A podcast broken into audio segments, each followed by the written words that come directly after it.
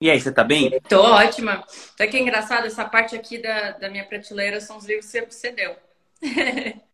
ah, que legal. Ah, então são os livros bons. Uhum, muito bons. Rô, você tem, você tem uma empresa que chama Você Ligado, a VL, que você fundou junto com o Luiz. E você está no mercado digital já faz alguns anos.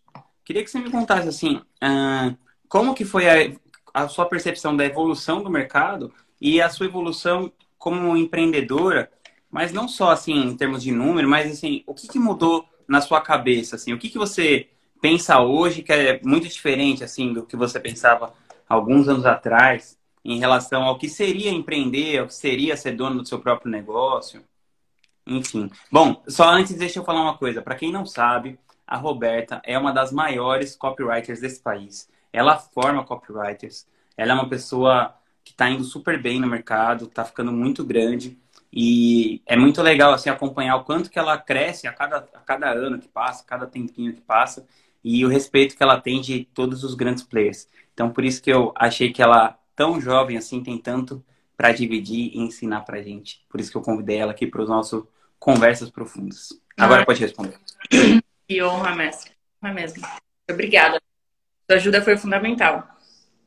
Bom, há sete anos atrás eu fiz um meme, viralizou, né? Então, sete tirando os números, né? Mas falando dos números também, sete centavos o custo por lead para que a gente vê hoje é bem diferente. Mas eu acho que eu nunca romantizei tanto assim o empreendedorismo, porque com 20 anos eu já tinha tentado, então eu já imaginava como algo muito difícil. Tem gente que acha que é muito fácil, maravilhoso, lindo, né?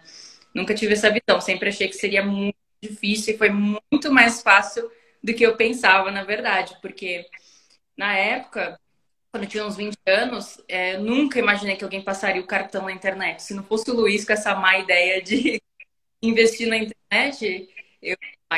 Brincadeira, né? Absurdo, quem é que vai confiar em mim para passar o cartão internet, né? Então eu sempre tive a visão de que foi de, de que difícil, né? Mas eu percebi que é algo até que eu estava falando ontem. Se você não tem o porquê, você não persiste. Se é só pelo dinheiro, você não persiste, porque você vai buscar outra forma de fazer dinheiro está ficando difícil aquela. E, e, da primeira foi assim para mim. Eu não tinha um porquê muito forte, né? Eu queria dar aulas de inglês, fazer um dinheirinho.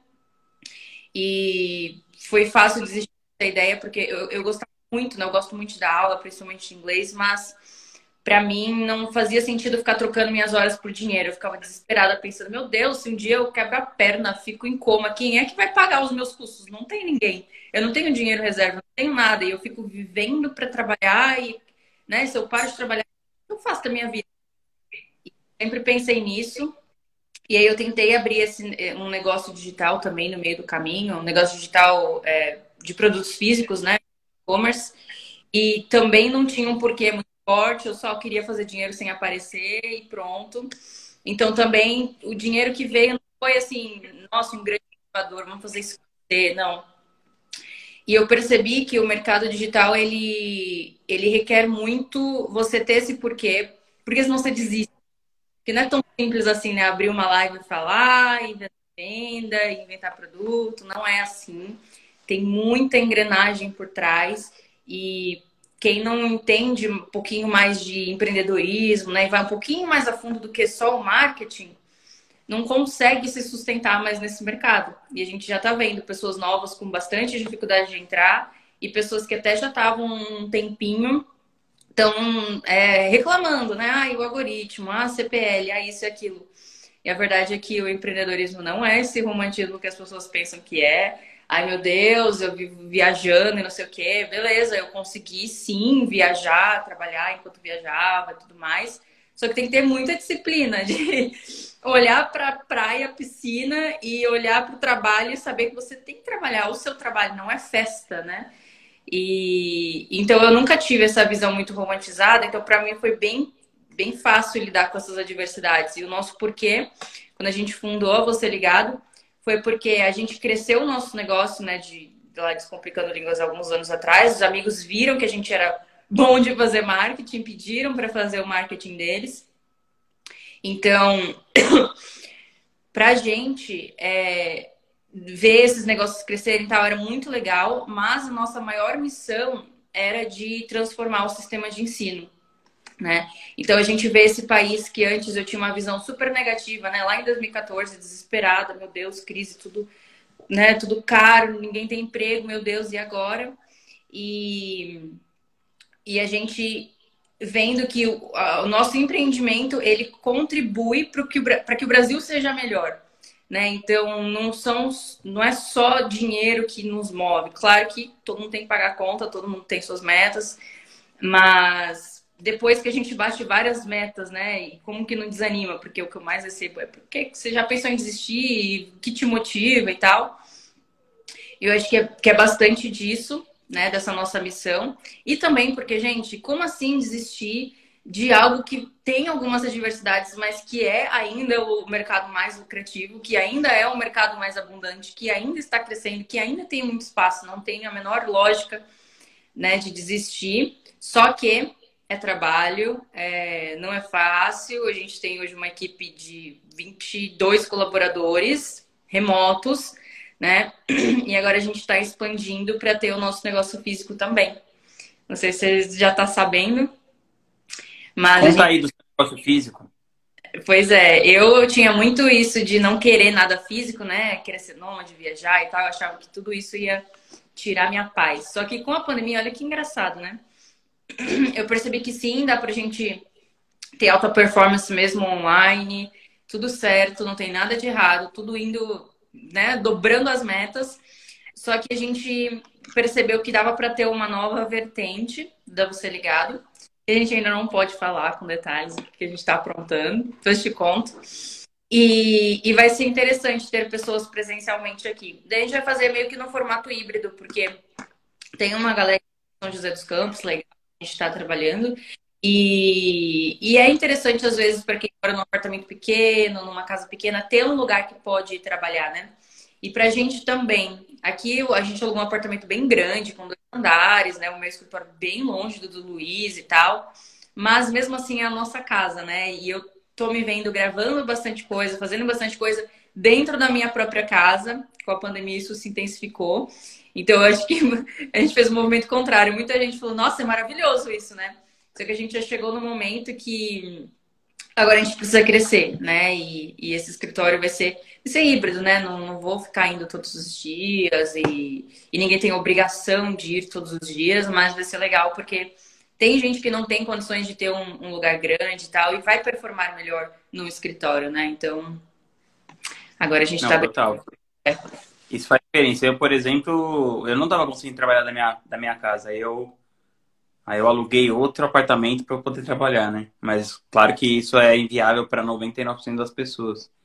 Então é, é bom isso, você ter essa possibilidade do lugar que você trabalha, ter um escritório. consigo, viu? Não é porque eu não consigo. Inclusive, a gente fez isso há anos, né? Eu amo trabalhar de casa, eu amo, eu odeio a ideia de ter que, meu Deus, me arrumar e sair de casa, pegar um. Quiser jogar. Você vai trabalhar de moletom? Eu gosto de trabalhar de moletom, de, de, de roupão. Que no Brasil não tá então, dando. Mas você vai lá pro seu escritório de roupão, aí eu quero ver, hein? Olha, eu vou deixar lá um, um como é que chama? Um, um suporte lá com meu roupãozinho pendurado. Rô, e me conta assim, como que funciona a sua rotina? Porque você falou que para empreender precisa de muita disciplina, e a galera às vezes não tem noção disso.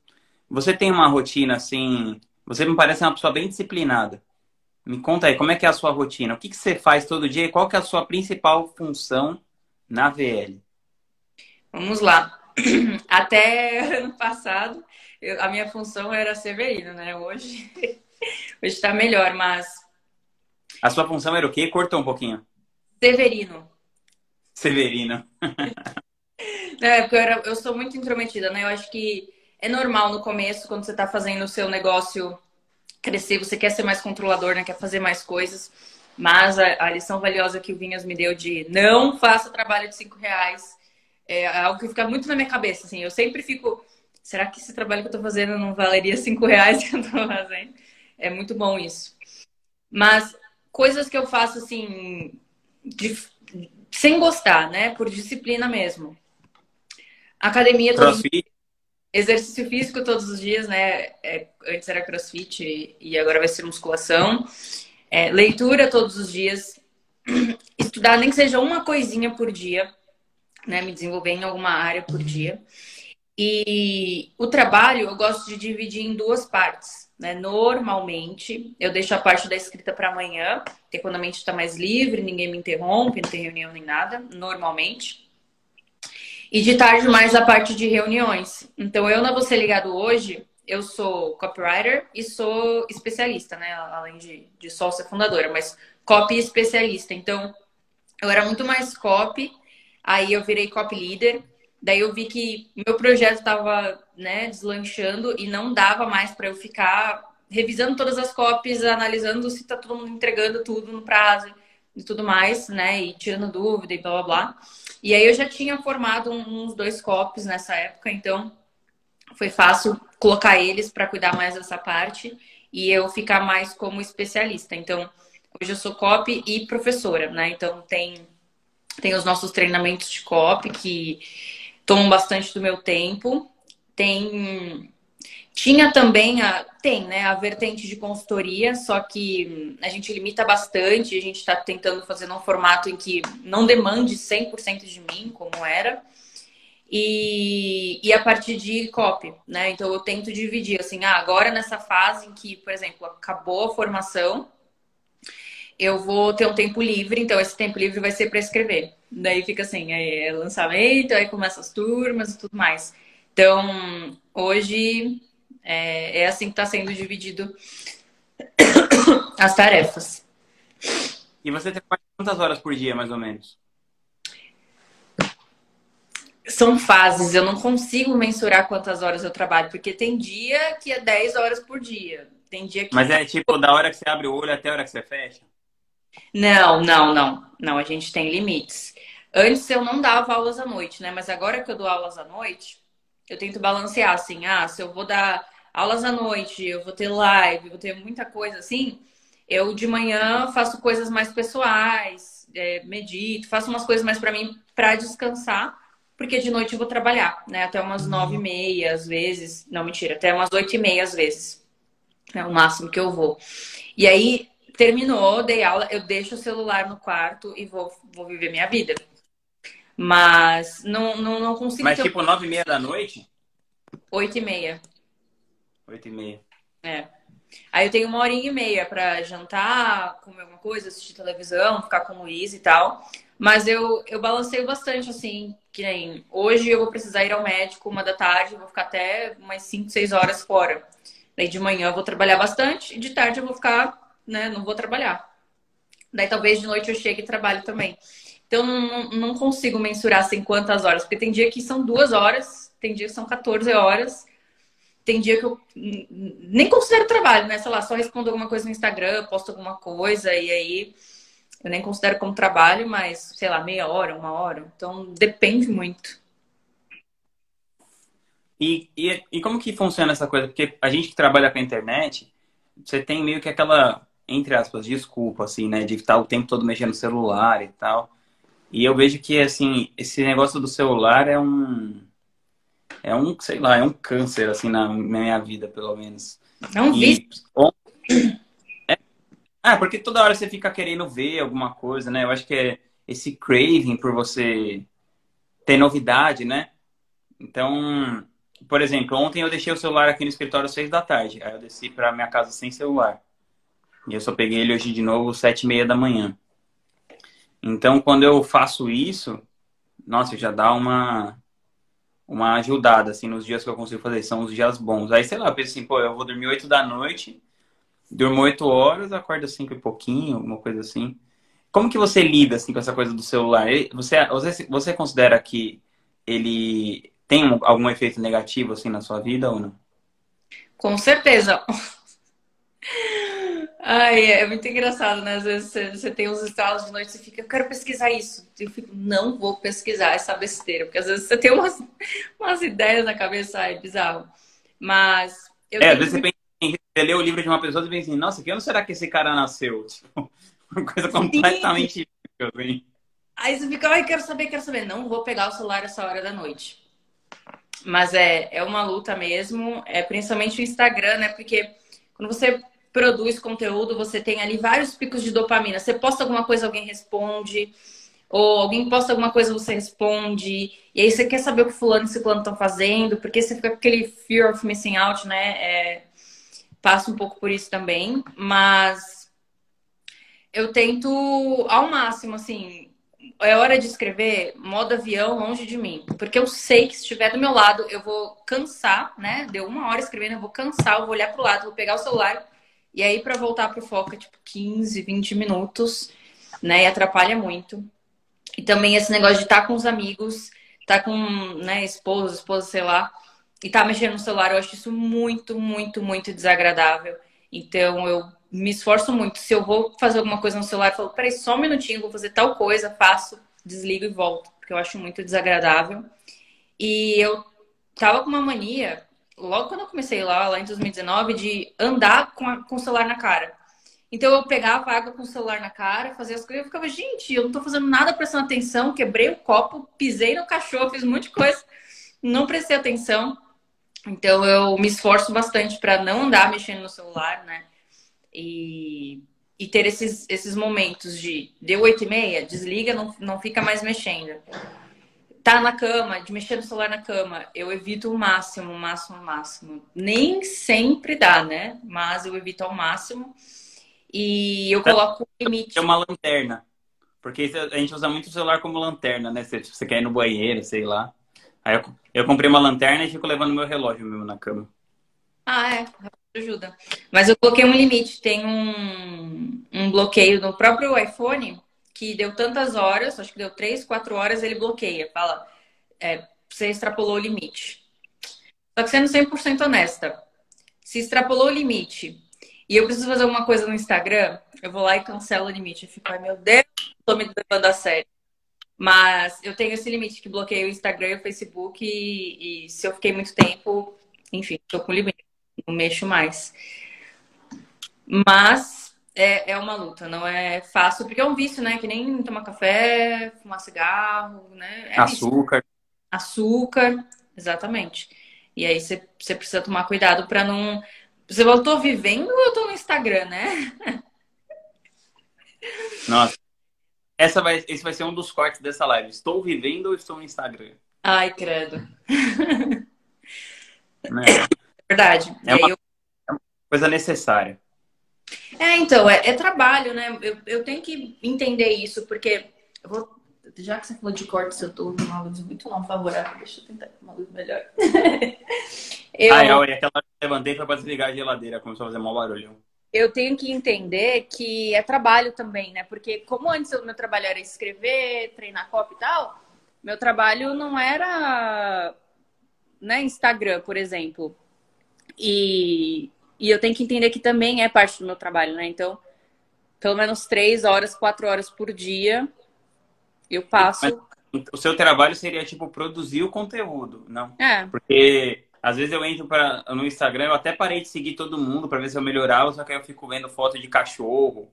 Eu clico no Explorer, fica aparecendo foto de uns cachorrinhos tipo Matias, eu fico lá mó cara vendo. É. É, minha aba do Explorar, na verdade, tem bastante é, roupa e é, bastante é, blogueira, sabe? De roupa, eu gosto de ver. Só que eu não compro, eu só gosto de ver mesmo. Perder tempo. Mas. A aba, a aba, a aba do explorar é satanás, meu. Mas você tem que, tem que entender também que entender um pouco do mercado, o que está acontecendo, também é parte do seu trabalho, né? Então. É. Um pouco, né? Não muito. Não o dia inteiro. Não. Pode ser. Rô, qual que é a coisa que você acha que você acredita que fez com que você conseguisse ter esse, esse sucesso assim, no seu trabalho? Quais são as suas crenças e os seus valores mais importantes? Crenças e valores mais importantes. Valor é inegável, né? De quem trabalha no digital, vive essa loucura. O valor da liberdade é muito, muito forte para mim. Principalmente porque eu tive ela muito privada, muito privada quando eu era mais nova. Não podia sair de casa direito, porque morava lá né, em São Vicente. É, não podia fazer nada. Tipo, pegar ônibus para mim era caro. Então, enfim, tive muita, muito isso privado, trabalhei em, lugares meio desagradáveis, tinha que ficar usando calça jeans, tênis, pegando ônibus no calor, ficava uma hora e meia para ir, uma hora e meia para voltar. Era muito pesado, então eu tive minha, minha liberdade muito privada por muito tempo. Então, para mim, hoje é o que mais vale, sabe? Se eu fizesse, sei lá, dois, três mil reais na internet e me oferece 50 mil para trabalhar fixo num lugar que eu teria que passar por isso, eu ia ficar com a liberdade, não com dinheiro. Então, para mim, a liberdade é, é, fundamental. Meu, nossa senhora, poder trabalhar de moletom para mim é um sonho. Todo dia eu ainda eu revivo Mas você acha que, é que quase todo mundo que está no ônibus com roupa apertada tá sentindo? Porque assim, eu acho que o que, que você acha que não? Eu acho que não. Porque tem bastante gente que, que tem crença que limita tanto que a pessoa fala: a vida é isso, eu aceito. Eu não acho que tá todo mundo querendo essa liberdade, porque você precisa de disciplina para ter liberdade. Então, você tem que querer tanto a liberdade que você vai suportar ter disciplina para fazer outra, para fazer o que você precisa fazer. E muita gente não tem e prefere esse sofrimento a ter disciplina. E aí fica limitado nessa e acredita que é isso e, e prefere passar por isso do que o desconforto de criar novos hábitos, de empreender, de passar pelos perrengues. Ó, então falando que concorda que é verdade. Né? Então eu acho que sim, pode ter um impacto negativo em todo mundo que está ali, né? Apertado, se amassando, pagando. Ah, na época, anos atrás, era R$ 4,20 e eu já achava muito caro para ir, ir ali na esquina, né? Mas eu acho que por mais, que, por mais desconfortável que seja, para muita gente é mais desconfortável empreender, viver essa insegurança, viver falta de apoio, viver medo de julgamento. E aí eu acho que quando você tem isso tão forte a ponto de você lidar com essas adversidades, né, com tudo que, que você tem que lidar quando você empreende, não é literalmente para todo mundo. E o que, então, que você acha que, que fez com que você. Como que você desenvolveu essa disciplina? Para que você pudesse romper essa barreira? Olha, eu agradeço muito aos meus pais, porque foi a partir deles. Eu não podia comer tudo que eu queria, tinha que ser no horário certo, café da manhã, almoço, café da tarde, janta. Não tinha beliscar depois do almoço, comeu, comeu, não comeu, não vai ter de novo, só na próxima refeição. Os esportes, eu fiz judô, fiz ginástica rítmica, que é bem pesado, fiz balé por mais de 10 anos. Então, acho que isso já me ajudou a suportar muita coisa que não é fácil, sabe? Para uma criança de 8 anos aguentar, sei lá, a dor do alongamento, a dor de treinar incansavelmente, a dor de ser pior do que os outros, a dor de ter que evoluir para poder passar de fase. Eu acho que por mais que hum, seja assim, para muita gente, ah, é só um esporte, para mim foi uma criação de disciplina forte, sabe? E e saber que eu tinha que estudar para sair daquela situação. Meus pais sempre deixaram muito claro: se você estudar, você vai sair dessa situação. E aí eu levei isso muito a sério. Eu estudava muito, mas eu estudava coisa inútil, né? Estudava o que na época era importante para passar na faculdade. Estudava. Mitocôndria, tal, aquela coisa toda. É, delta é B ao quadrado menos 4AC, enfim. E, e aí isso me. Poxa, se você é capaz de estudar essas coisas insuportáveis, você não é capaz de estudar filosofia, marketing, né? Então, eu acho que fazer o que você não quer, porque você precisa fazer, é, um, é, é a melhor forma de desenvolver a disciplina, né? E eu me forço para não perder isso. Então, é, ah, é café preto sem açúcar faz melhor para o organismo, porque café é um câncer, enfim, açúcar é um câncer, né? Que nem a gente estava falando. Então, tá, eu vou me disciplinar, eu vou tomar esse negócio até acostumar. Tomei até acostumar. Ah, é, sei lá, você tá muito acomodado, o crossfit já tá acomodado, já tá tudo acomodado. O que, que eu vou fazer para sair da zona de conforto e me disciplinar ainda mais? Ah, eu vou todos os dias subir sem elevador, eu vou subir de escada. Então eu continuo treinando para ter essa disciplina para fazer o que precisa ser feito e ter é, como recompensa a liberdade, né? E até dinheiro e tudo mais. Legal. E o que, como que foi para você o marketing digital, a, os negócios pós-pandemia? Porque ano passado teve muita gente migrando para o digital.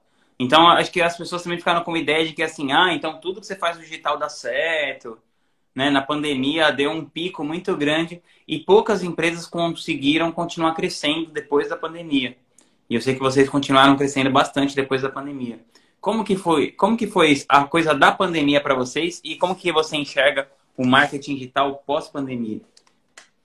Meu, o que é mais engraçado é que não tem a ver com marketing digital. O, a gente repete isso sempre, mas precisa deixar muito claro que o marketing digital ele é o meio de você fazer as coisas que você vai fazer. Se você faz design de sobrancelha e você vai entrar no marketing digital, você não vai entrar, você, tá, você é designer de sobrancelha e você está usando esse meio de comunicação para atingir mais clientes, né? Agora, finalmente, a gente não atende só quem está no nosso bairro, a gente atende né, geral.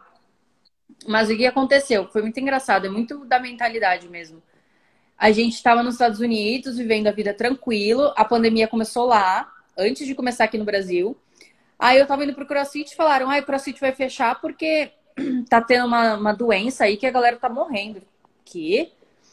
A gente trabalhando lá de boa, né? Vivendo em dólar, seis reais, um dólar, seis reais, tava triste né? Fechando o cartão ali com o IOF. Nossa, tava triste a coisa. Eu comi um McDonald's, era o preço de um, uma churrascaria premium, né? Aqui no Brasil, mas tudo bem. E a gente tava vivendo lá de boa. Aí a gente viu, fronteira vai fechar, não sei o quê. Eu falei, meu Deus, e agora? A gente tá morando aqui. Como é que a gente vai alugar alguma coisa no Brasil, depois a gente volta? O que a gente faz? Não sei. Só que aí, né, os pais do Luiz são mais velhinhos, os meus são novos também, mas é, enfim, a gente ficou com medo e falou, vamos voltar então. Voltamos. A gente ficou uma semana lá em Santos, São Vicente, né? Gente do uhum. céu, parecia que a vida ia acabar. Com a televisão ligada, não, o mundo vai acabar. Não, o dinheiro vai sumir do planeta Terra. Não, tá todo mundo passando fome. Vai todo mundo morrer sem comida. Eu fiquei, meu Deus do céu. Por uma semana ficou eu e o Luiz assim. E agora? Desiste? Desliga a internet? Vai, vai plantar alguma coisa? Não sei. E é muito na mentalidade. Tava todo mundo falando disso, todo mundo desesperado. A gente falou, vamos sair dessa. Vamos morar onde a gente quer morar. A gente estava vendo é, para morar em São Paulo e, e, e Alphaville, região ali. Daí a gente viu uns lugares bem legais em São José dos Campos, a gente não conhecia aqui. Falamos, vamos para lá. Um apartamento lindo, maravilhoso, pelo mesmo preço que a gente pagava num bem menor em São Paulo, vamos. Aí tudo mudou saímos dessa escassez, desse desespero que as pessoas estavam, desligamos a televisão que a gente não liga. E em uma semana tudo começou a, a, realmente acelerar muito. E a gente falou, nossa, que bom, né? Só que é muito da mentalidade. Tem gente que não viu isso acontecer e está até hoje em casa chorando que perdeu o emprego. Né? Ou tentando pedir dinheiro, vendendo bala, não sei. E teve gente que falou, não, vamos pegar esse limão, vamos fazer uma limonada, né? E a gente cresceu muito com o pé no chão. A gente nunca foi o tipo de pessoa que falou: ah, tá, a gente investiu 10 mil reais, voltou 400. Então no próximo a gente vai investir 300. Ah, vamos, vamos arriscar. Não. A gente sempre pensou em construir caixa, sempre pensou em construir né, nosso, nosso pessoal também, a nossa reserva de emergência. Então a gente entendeu que não foi um excelente aprendizado, porque a gente já meio que sabia, né? Que é na crise que as pessoas crescem. Quem tá ali com dinheiro guardado e tal pode investir, cresce. Então a gente pagou muita coisa à vista, ajudou muita gente que não estava preparado. E, e a gente sabe que para as próximas crises a gente vai estar tá preparado, porque tem reserva de emergência, tem caixa. Então a gente segue crescendo porque a gente segue com o pé no chão, olhando para o mercado do lado que cresce, sei lá, 100% ao ano a gente não vai pensar em crescer mil por cento, né? Por mais que seja possível, a gente pensa na estrutura, a gente pensa na entrega, a gente pensa em tudo. Né? Então, o que, que adianta vender loucamente e não poder entregar? Vender loucamente e não ter um suporte qualificado para ajudar? Vender localmente e não entregar o estado, né? Enfim. Então, acho que as empresas que se preocupam com isso não, não vão deixar de crescer na pandemia, né? Muito pelo contrário, porque quem fez um dinheirinho e não se preparou não vai ficar, não vai aguentar. E é o que a gente tem falado, né? Não é quem está fazendo mais dinheiro agora, quem vai se sustentar mais tempo no mercado. Né? Porque a gente viu que é relativamente fácil fazer muito dinheiro, só que não é só fazer dinheiro, né? Tem toda essa preocupação também de empresa. Quem, quem vai ser você daqui a cinco anos? Vai estar todo mundo falando mal de você porque você vendeu e não pôde entregar, porque você né, vendeu mais do que deveria, enfim. Sim. Bom, só para só para deixar claro que aqui isso é um mundo pós-pandemia, porque hoje é. uma boa parte das pessoas já está vacinada, né? Trabalhando na rua, né, e tal. É, as coisas já deram uma melhorada perto do que tá. Eu sei que não acabou a pandemia ainda, mas perto do que já foi, né? Já tá muito mais, muito mais tranquilo do que estava antes. E o que você diria assim para uma pessoa que está pensando em entrar no mercado agora, que está totalmente out assim dessa parada do digital, mas está querendo entrar agora? É, é um bom momento ainda para começar no digital? Na sua Meu, opinião? Pelo, pelos próximos 10 anos ainda vai ser um bom momento. Gente, não, não tem como. Se pergunte, é melhor eu abrir um comércio aqui na, na minha esquina e atender só a galera da região ou poder atender pessoas do mundo inteiro, né? E, e ganhar escala e, enfim, não é fácil. Você vai é, ter que passar por esse medo da exposição, por crítica, por falta de apoio, por um monte de coisa, mas tá. No que que você é super apoiado? No que que é, que, que é super fácil de fazer? né? Encher o seu currículo é fácil, ficar cinco anos na faculdade é fácil, é, trabalhar dez anos para poder subir de cargo é fácil, nada na vida é fácil, né? O digital é o mais fácil que eu conheço, né? Eu sei que às vezes as pessoas fazem umas promessas e parece que é fácil demais, não é fácil demais, mas é fácil, é muito fácil você começar, você aprender as coisas, né? Não, não demora tanto tempo assim. Você não precisa de cinco anos de faculdade para poder fazer o seu primeiro lançamento, fazer suas primeiras vendas. E tem gente que fica vendo, nossa, fulano faturou milhões, ciclano faturou milhões, eu faturei 3 mil reais. Gente, 3 mil reais para eu trabalhar como química, eu ia ter que ficar um, um ano, dois anos passando de trainee para poder começar a ganhar isso. E você pode ganhar isso no próximo mês se você é bom no que você faz, né? Pode ser qualquer coisa, você é bom em fazer design de sobrancelhas, você é bom em fazer unha, você é bom em ser coprodutor, você é bom em criar artes, editar vídeos, escrever, né? Escrever copy. No que, que você é bom? Segue nisso, porque vai ter espaço, né? Me perguntam, ah, o, o copy ganha mais do que o gestor de tráfego pago? Eu falei, olha, já teve uma vez que um designer ganhou mais que o copy e o, e o gestor de tráfego pago juntos. O designer ganhou 30 mil reais no lançamento que a gente fez, porque ele era a cabeça da coisa. Antes eu tinha que ficar revisando, falando, olha, na página ajusta isso, ajusta aquilo. Olha, no anúncio tem que chamar atenção, tem que ser assim, tem que ser assado. Para esse cara eu não falei nada, ele fez tudo, não encheu o saco, ficou tudo pronto, lindo, maravilhoso, entregou tudo no prazo, agendou tudo, fez, fez tudo o que tinha que fazer. O gestor de tráfego pago, ele fez também, só que a gente direcionou, olha, faz isso, faz aquilo, faz isso, faz aquilo, tá bom. Fez, maravilhoso, acompanhamos. E, e eu fiz a cópia. E o designer ganhou mais. Então, quem faz um bom trabalho ganha mais. Quem tira a dor de cabeça do outro, quem resolve o problema, né? Então, não importa se está começando hoje, já tem milhares de designers de sobrancelha. Se você resolver o problema das pessoas de forma mais eficaz, às vezes mais rápida, mais simples, ou simplesmente estar ali acessível para a pessoa e as outras não são mais acessíveis, você já vai se destacar, já vai fazer muito mais dinheiro do que em qualquer outro setor né, do mercado. Muito legal. Rô, conta um pouquinho, como que é o modelo de negócio de vocês e por que, que vocês escolheram esse modelo? Tá, a gente começou como agência tradicional, né? Prestando serviço de tráfego pago, design, logo, é, uhum. é, sites, coisas.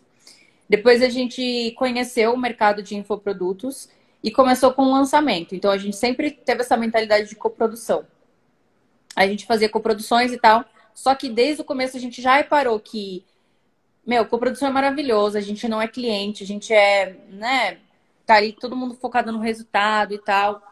A gente não, não tem um cliente, né? A gente tem meio que um sócio. Gostamos. Só que a gente sempre pensou, tá, mas eu vou crescer esses negócios e depois o quê? Né? A gente vai parar por aqui, o que, que vai acontecer? E a gente sempre pensou que queria é, essa sociedade, sabe, com, com negócios. A gente queria crescer negócios. E ano retrasado ou passado ainda? Acho que talvez no começo do ano passado, é, foi com a pandemia.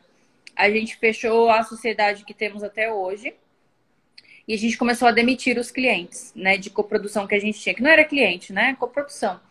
Porque pra gente estava fazendo dinheiro, múltiplos seis dígitos por mês, mas não não tava fazendo sentido, sabe? Tipo, tá, eu tô crescendo esse negócio desse ramo, esse negócio desse ramo, aquele daquele ramo.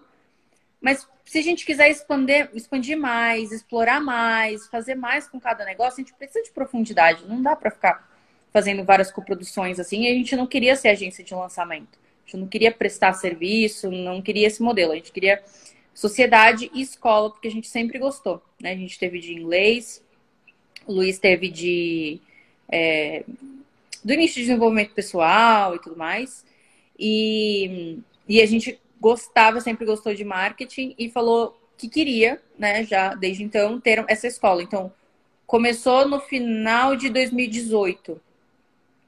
E aí eu não levava tanto a sério, porque eu era uma das professoras, né? E eu falava, não, eu faço dinheiro com copy, né? Eu faço dinheiro com coprodução, isso aqui é mais confortável do que ficar aparecendo, gastando energia, enfim. E, e aí a gente chegou à conclusão de que queria duas vertentes, né? Tipo uma, uma road com duas vertentes. A vertente escola e a vertente prestação de serviço, entre aspas, tipo sociedade mesmo. Então a gente não pega novos clientes, não, não fecha novas coproduções, não lança ninguém. A gente tem as parcerias e tem a escola. E dentro da escola vão ter várias áreas, né? Tem a área de suporte, tem a área de copy, tem a área de tráfego pago. E a nossa intenção é crescer esse braço e crescer esse braço também da sociedade. Mas aí faz muito mais sentido você, né, tendo uma porcentagem justa para os dois, adicionar mais professores e tudo mais. E aí o negócio não é uma pessoa, não é um especialista, né? O negócio é o instituto. Esse uhum. especialista, se quiser, ele se aposenta. A gente, né, vai também transformar isso aqui num não numa escola, mas é uma instituição de ensino mesmo. A gente tem agora uma pós-graduação sendo desenvolvida, está saindo do forno agora já. E então o nosso modelo de negócio é esse: escola e a parte agência, mas não é agência assim, festa, né? Agência, sociedade com o instituto e tudo mais. E a gente viu que é muito mais lucrativo dessa forma, né? Porque já os dois já estão nos múltiplos sete dígitos, mas ainda está tipo assim, 1% do que foi explorado ainda. Dá para ter muito mais professor, muito, muito mais coisa. Pô, muito legal. E uma coisa curiosa, né? Que você começou a aparecer, assim, até de uma maneira meio despretensiosa, e de repente você se tornou um dos ativos mais importantes da sua própria empresa como especialista. Que Sim. talvez era uma coisa que nem estava esperando e tudo. E, meu, eu acho muito foda, assim, eu vejo você fazendo aqueles rios e tudo mais. Que eu imagino que você, porque na hora que você vai fazer aquilo, você pensa assim, puta, deixa eu ir lá passar minha vergonha do dia. Sei lá. é uma coisa difícil para você fazer assim. Mas eu acho muito foda, porque é tipo assim, sabe, é um comprometimento com resultado, assim, absurdo. Porque às vezes eu tô gravando uns stories, assim, e fico pensando, meu Deus, tipo, eu me sinto como um idiota gravando isso. Você se sente assim também, às vezes? Eu diria que todos os dias eu me sinto assim. Todos os dias. Eu gravo, eu falo, gente, eu tô falando sozinha com meu celular. Eu tô dando uma dica que eu nem tenho 100% de certeza que vai ser benéfico para todo mundo. Aí eu fico vendo os reels de outras pessoas, eu falo, ah, é interessante, eu dei risada, eu gostei, eu me identifiquei. Aí eu penso, tá, pode ser que pensem isso de mim também. Só que você vai me ver na rua, você não vai me ver assim. Uh! não que, ah, eu forço alguma coisa, né? Não, claro que não. É engraçado, é legal, só que eu fico assim, humilhação do dia, né? Mas é aquilo, é comprometimento com o resultado. Tem gente que fala, né? Tem, eu tava com o personal e aí eu falei pra ele, e o seu Instagram? Quero te marcar, né? Pra você conseguir mais, mais clientes. Eu, eu adoro ajudar as pessoas. E eu não, não gosto de fazer publi, não, nunca fechei publi, na verdade. Mas se alguém faz um bom trabalho, eu gosto de divulgar essa pessoa. Ele, ah, não tenho, eu não gosto muito de Instagram. Você acha que eu gosto? Você acha que eu gosto de postar stories? Você acha que eu gosto de ter uma equipe para ajudar a postar feed? Você acha que eu gosto de gravar anúncios? Você acha que eu gosto de patrocinar anúncios? Você acha que eu gosto de fazer reels? Você acha que eu gosto de fazer live? É trabalho, né? É claro que no seu trabalho vão ter coisas que você não gosta de fazer e que você precisa fazer. Eu odiava gravar anúncio, eu passava mal. Eu meu Deus do céu, quantas milhares de pessoas não vão ver essa minha cara lisa falando parecendo um, um robô. Só que precisa. Você não quer fazer o seu negócio crescer, você precisa fazer o que precisa ser feito. E eu odeio gente que fica fazendo mimimi com as coisas. Então eu me esforço ao máximo para não ser essa pessoa. Precisa fazer Reels, eu vou fazer Reels, vou dar o meu melhor, vou fazer o que Faz sentido para mim, né? Claro, não vou fazer nada que vai contra é, os meus valores, o que eu acredito. Mas tudo que eu faço, eu, eu fico me sentindo uma idiota. Oh, meu Deus do céu. Mas é legal, o resultado é legal. A gente gosta de acompanhar seu conteúdo, a gente gosta de assistir sua live. Então, é besteira nossa, né? Às vezes é um julgamento que a gente tem do outro que a gente toma pra gente mesmo. Se a gente não julgasse tanto o outro, a gente não ia se sentir assim. Porque às vezes você olha uma dança ah, e fala, mano, tosco. Nossa, eu nem chego no ponto da dancinha, mas só de gravar o vídeo mesmo, de ficar assim, oh, e aí, tudo bem e tal.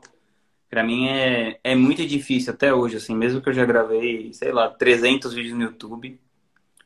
Até e hoje é, um... é, é é um trabalho que dá retorno, então só vai, exatamente. Dá retorno. Se você sabe que o Reels está entregando 10 vezes mais, você vai ficar falando, ah, não, não gosto. Tá, tudo bem, mas você sabe que você vai né, perder ali uma boa oportunidade. Normal. Acontece. E tá tudo bem perder oportunidades às vezes, né? Se você não quer ficar lá no TikTok fazendo várias coisas, tudo bem, cada um faz o que Cada um tem o seu limite, né? Só que não reclama depois. Tipo, ah, não tem nem Instagram porque não gosta. Você não tem que gostar, é como é, a informação é levada para as outras pessoas hoje, é lá onde seus clientes estão. Você não tá com. Se tivesse com a agenda cheia, você podia falar que você não gosta, mas não tá. Faz o que precisa ser feito, não fica reclamando, né? Imagina, antigamente tinha que fazer o quê para conseguir algum resultado? Coisas muito piores do que o Reels, né? Sim. E, hoje é muito e, e o seu personal, ele, ele tomou vergonha na cara e fez um Instagram depois? Não, ele adiantou. Ele, o que, que ele fez? Ele só abriu, era privado, ele abriu, e aí ele começou a postar alguns stories. Mas assim, um dia sim, 30 não. Dois uhum. sim, 10 não. E aí. Nossa, eu, eu acho que eu passo por isso um pouco, assim, sabe? Porque como é, eu tive algum, algum resultado e tal já, eu acho algum que às vezes eu dou é, eu dou uma acomodada, assim, eu fico pensando, pô, já tenho meus clientes e tal, mas eu, mesmo assim, eu me esforço. Eu peço, uh, tem a Bárbara da minha equipe, que ela me ajuda muito a postar, porque se, tem vários dias que eu não posto nada, assim, aí a Bárbara da minha equipe, ela pega trechos de coisas que eu já falei e ela escreve lá nos stories para mim e tudo. Hum. Também eu acho que é difícil, é, você precisa manter um equilíbrio, porque vamos supor assim, eu fiquei produzindo conteúdo, aí eu consegui um tanto de clientes. Aí depois eu passo o tempo todo atendendo esses clientes e paro de produzir conteúdo, que foi o que me trouxe os clientes em primeiro lugar. Né? Eu penso, e eu me sinto muito mal. É best... Eu não sei, eu acho que talvez as pessoas não se sintam assim. Mas quando eu entrego, quando eu faço um lançamento, por exemplo, é para ajudar as pessoas. Eu quero que elas tenham resultado com aquilo. Então, a jornada profissão copywriter, ela é um curso, um curso de social media melhor do que muitos que vocês pagam por aí. Então, eu não consigo deixar as pessoas na mão. Tipo, eu continuo dando as aulas lá para os meus alunos, mas eu ainda sinto que tem tanta gente aqui que começou a aprender comigo e agora eu vou sumir. Então, eu claro. fico exaltadíssima, mas eu, eu me esforço ao máximo para ainda continuar ajudando essas pessoas. E é algo um pouco egoísta quando você começa a ajudar as outras pessoas, você se sente bem, né? Eu me sinto bem, eu gosto muito. Então, é, tem um pouco de egoísmo nisso também, né? De... Não, total. Né? Você é. puxa essa, essa reciprocidade. E também tem uma coisa que, que requer muito trabalho, que é você encontrar dentro de você o personagem atrativo. Porque todo mundo tem um personagem atrativo. Só que você precisa ficar lá, né? Trabalhando, cavando, cavando, cavando, cavando, até sair o seu personagem atrativo. E, por exemplo, para mim a coisa mais legal dos seus, dos seus Reels é que dá pra ver que você não tá nem um pouco à vontade fazendo. Então, então é por isso que eu dá vontade de assistir, assim, porque dá pra ver que, tipo assim, meu, ela não tá afim de fazer isso, mas ela tá fazendo e é legal, assim. Eu chorei com a informação. Eu acho legal, porque é, isso passa um valor, né? É esse valor. Tipo assim, meu, ela tá comprometida com o resultado. Não importa se ela tá afim de fazer ou não. Ela tá fazendo porque ela tá comprometida com o resultado. Então eu, eu acho isso muito legal, assim, essa, esse seu esse seu comprometimento com, com Ai, eu quero ouvir das outras pessoas se elas também acham isso, porque eu contei para vocês, né, que eu tava me sentindo mal e tal. Talvez você já tenha isso na sua cabeça e por isso parece, mas eu quero saber se parece mesmo. Depois vocês me contam. Ó, quem já viu os da Roberta, parece ou não parece que ela, que ela não tá muito à vontade? Eu acho que tem uma pessoa já que já concorda. Tô rindo aqui. É, a galera tá rindo aqui. Tem um certo delay, né? Ai, que hum. engraçado. Não, até stories. Até stories. Nossa, se não fosse filtro do Instagram, nem sei se eu apareceria tanto. Parece, então, parece. A Blue ajuda. A Blue ajuda, é verdade. A Blue salva os meus reels.